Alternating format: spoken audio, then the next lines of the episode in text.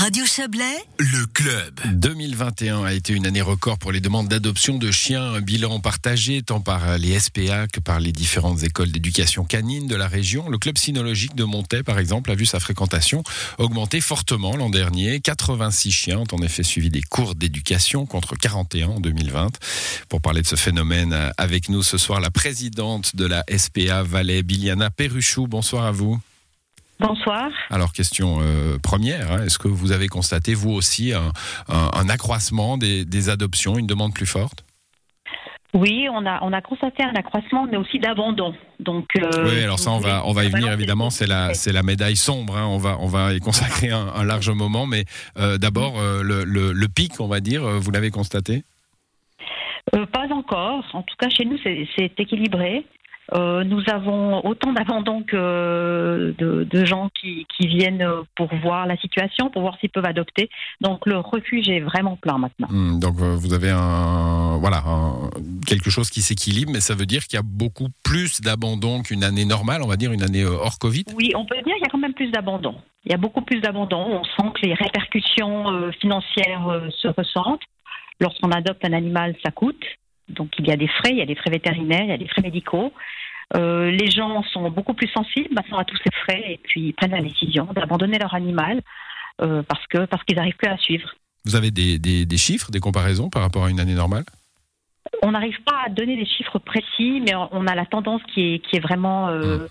qui est accentuée ces temps-ci, oui. Bon, alors là, on, est parti tout de suite sur les abandons et je comprends bien que ça, que ça vous touche. Hein, il y a, un côté, euh, on, a ressenti, on l'a beaucoup lu hein, pendant euh, les confinements. Il y a eu une, impression de solitude parce qu'il n'y a pas que des familles hein, dans, notre société.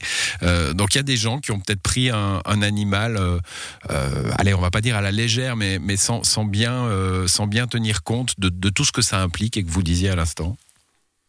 C'était une période qui était très émotionnelle et, les gens ont réagi aussi de cette façon, c'est-à-dire qu'ils se sont retrouvés à la maison en télétravail en se disant mais là ça devient un petit peu lourd, je vais adopter un animal, c'est pas vraiment ce que je désire, mais au moins j'aurai une compagnie.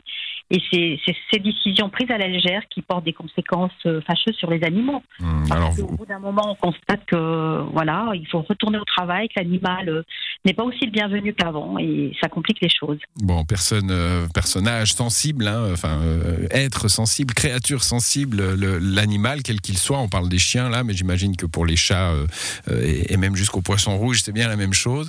Vous rappeliez frais vétérinaires, frais de, de toutes sortes, y compris la nourriture d'ailleurs. Hein, qui, finit par peser sur un ménage.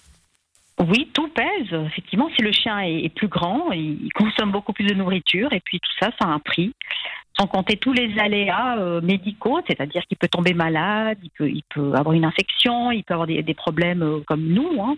Donc c'est un être euh, vivant de chair et de sang et, et on n'est jamais à l'abri d'avoir de grosses casses au niveau des factures vétérinaires mais c'est également euh, valable pour, pour les chats. Il n'y a pas que les hmm. chiens, il y a les chats aussi.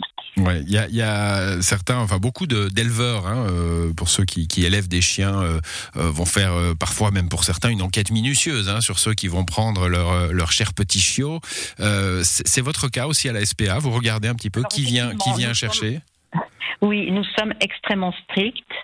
Euh, nous aimons que nos animaux partent dans un, dans un milieu qui est vraiment accueillant, qui leur correspond, avec leur caractère, que, que la personne euh, choisisse en fonction euh, d'un animal qui, qui, correspond à ce qu'elle attend euh, de manière à ce que les choses se passent euh, le mieux possible lorsque l'animal est à la maison. il faut, bien réfléchir, il faut, dire peut-être aux, gens qui, songent maintenant hein, qu'il y, a des, races avec des spécificités et, si on est plutôt sédentaire, on va pas prendre un, lévrier ou un, chasseur. Euh, il, y a, des chiens comme ça qui ont des, besoins différents et qui peuvent s'adapter aussi aux besoins de leur future famille.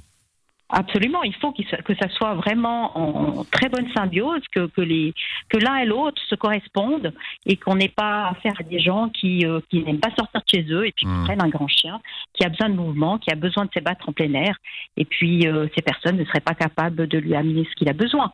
c'est ça, on veut éviter des catastrophes, on veut éviter le retour, on fait tout en œuvre pour que l'animal placé soit dans de bonnes conditions. Bon, vous nous l'avez dit, Biliana Perruchou, euh, les refuges sont pleins, hein, donc euh, on peut euh, se mettre en quête d'un compagnon, mais il faut bien réfléchir, bien, bien peser les choses et, adapter un peu sa vie à, à cette nouvelle personnalité de la famille. Merci à vous, bonne soirée.